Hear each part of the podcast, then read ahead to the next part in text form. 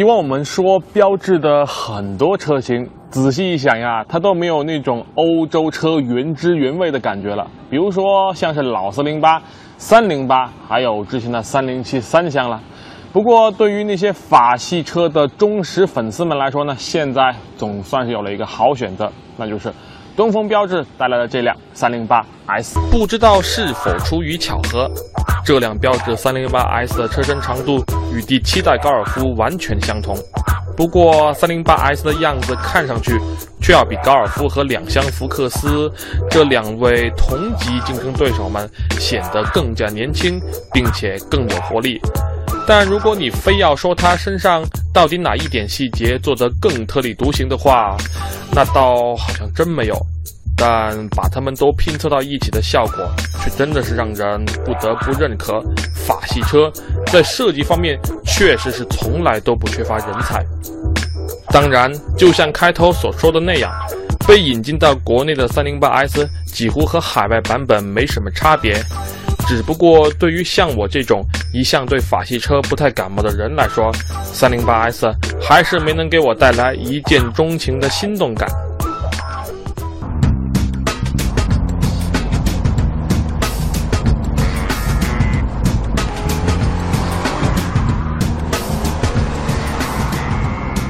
虽然说 308S 对于我来说不算是一台看起来就一见钟情的车，但是它开起来的感觉不是更重要吗？先回答大家很关心的一个问题，那就是它使用的是一台 1.2T 的三缸发动机，所以它对于震动的控制究竟怎么样呢？好吧，我们索性开右边停车来说一下这个问题。其实。在车辆完全静止的时候呢，如果把发动机盖打开，你会发现发动机本身的震动真的不算小。但是在车内的感受，我可以很负责任的告诉你，你是几乎感觉不到发动机的动静的。所以，在实际的使用体验方面，这台发动机给我的第一印象真的挺不错。对于大家很关心的这台 1.2T HP 发动机的噪音和抖动控制，我更愿意用大家更熟悉也更了解的普通四缸发动机的标准来衡量它。坦率地说，这台发动机的表现真的是超出了我们的预期。虽然它的声音并不悦耳，但实际的震动控制表现真的挺不错。甚至于，在发动机启停系统再次启动发动机时，也并不会让你感觉到明显的震动。这台发动机它的动力特性呢，并不会像我们平常接触的大多数涡轮增压发动机那样，到达某一个转速之后会有一种动力陡然增加的感觉，或者是有那种所谓的爆发感，而是整体感觉会很线性。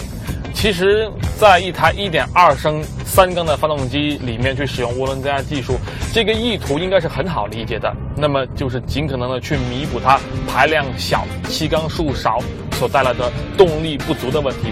说回它实际的动力表现吧，在两千转以上呢，它的整个动力输出真的给人感觉是很线性的。两千、三千、四千、五千，整体的动力表现基本上就是一个节节高升的状态。转速越高，然后它的整个动力表现也几乎是成正比的一个增加，所以在小排量的涡轮增压发动机里面有这么顺畅的动力输出特性，其实真的是一件很难得的事情。当然，它毕竟有很不错的动力参数摆在这里，如果你嫌它 D 档的动力表现不够出色的话，没有问题，按下旁边这个 S 的按钮。然后整台车进入到一个运动模式的时候，动力的响应就会变得积极不少了。但是以我个人来说，我既然选择了 1.2T 的车型，那么更多的时候，我其实会倾向于去享受它所带来的这种很轻松、很惬意的驾驶感受。我们再来说说 308S 开起来的其他方面表现，我觉得不得不提方向盘，因为它的。感觉真的是两个字来形容，大爱。整个方向盘的直径应该是我开过的所有车型里面，原厂方向盘的话是最小的，而且它的整个握感非常的敦实，就好像是我以前在玩 GT 五的时候所搭配的那个原配的 T 五百 RS 那个比较高端的方向盘那种感受一样。然后它使用起来的感觉也真的是一点都不赖。在低速行驶的时候呢，方向盘的力度很轻，哪怕是两根手指使用起来都很轻巧。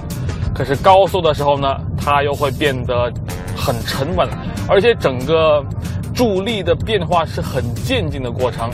此外呢，它转动起来的时候，整个车头的转向可以堪称是灵活，而且是非常呃快速的整个响应。所以这个方向盘，我觉得是 308S 整个开起来所有的。环节当中给到我最独特而且好感度最强的。一个环节。相比之下呢，它的。视野表现其实也真的。是挺不错的，挡风玻璃很大，而且下方的。高度很低，侧窗的。面积也很大。所以，我相信，无论是对于新手或者是女性驾驶者来说，开上这台车，你对于整个方向位置的。判断，我相信都会有一个很不错的。保证。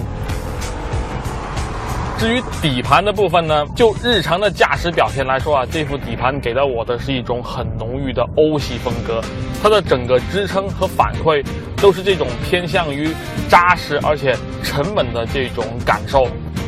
至于日常驾驶的舒适性呢，表现当然也是不错的。它会把路面当中对于驾驶者有干扰的信息都很好的过滤掉，所以在日常驾驶的时候呢，这副底盘给人的感觉真的也像它整体开起来的感受那样，很惬意、很舒服。唯一需要吐槽的就是这套马吉斯轮胎，由此带来的胎噪表现真的是比较糟糕。其实。如果能配个米其林皓月的轮胎，也并不会贵多少，却能带来好得多的感受。否则，在这个价格，一台追求品质感的两厢小车，用马吉斯的轮胎真的有点让人难以接受。但瑕不掩瑜，总的来说，在驾驶质感方面呢，标致 308S 是妥妥的好评。看到了吗？这个超大的天窗可以说是三零八 S 内饰里面最大的亮点。它中间呢，甚至连一个横梁也没有，完全的全景。虽然说没有办法打开，但是它带来的这种通透的感觉，我相信会获得所有的年轻消费者，特别是女性消费者的青睐。好了，回到内饰来看，三零八 S 给我的第一印象就是，哇，好简洁，秒懂。它所有的设计看起来都是这种。很清楚的风格，虽然不像是我之前试驾过的英朗那样使用很多的设计层次，或者说是不同的材质来去凸显它的设计感，但是整体给人的感觉也很好。比如说呢，它的这个仪表盘的设计是比较高的，然后这个屏幕呢稍稍往驾驶者的这一边做了一定的倾斜，还有。整个中控台的造型设计，在驾驶员的这一侧呢，相对会突出一些，而副驾驶面前则是往前收一些，所以整体给让人感觉既有特点，但是又非常的清楚。特别是这个方向盘，真的是想再表扬一次，它的手感，我相信大家只要接触过的话，一定都会喜欢上它的。在内饰的材质方面，308S 也算是紧凑型车当中表现很不错的。整个中控台呢都是这种软性的搪塑材质，而且都有这种细腻的纹路处理。特别是上面这个地方摸起来，这种感觉真的是要比德系车的这种搪塑材质要好不少。而在其他的一些细节设计方面，它也有很好的表现。这个音量调节的旋钮。整个转动起来，感觉真的是一个一个很有这种质感。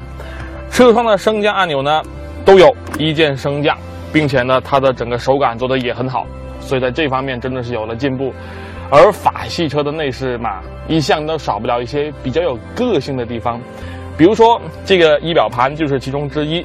它的位置呢比较的高一些，其实设计师这样做的目的，无非就是能够达到一种接近于 HUD 平视显示的效果。这样的话，驾驶员他的视野并不需要离开前挡风玻璃太多。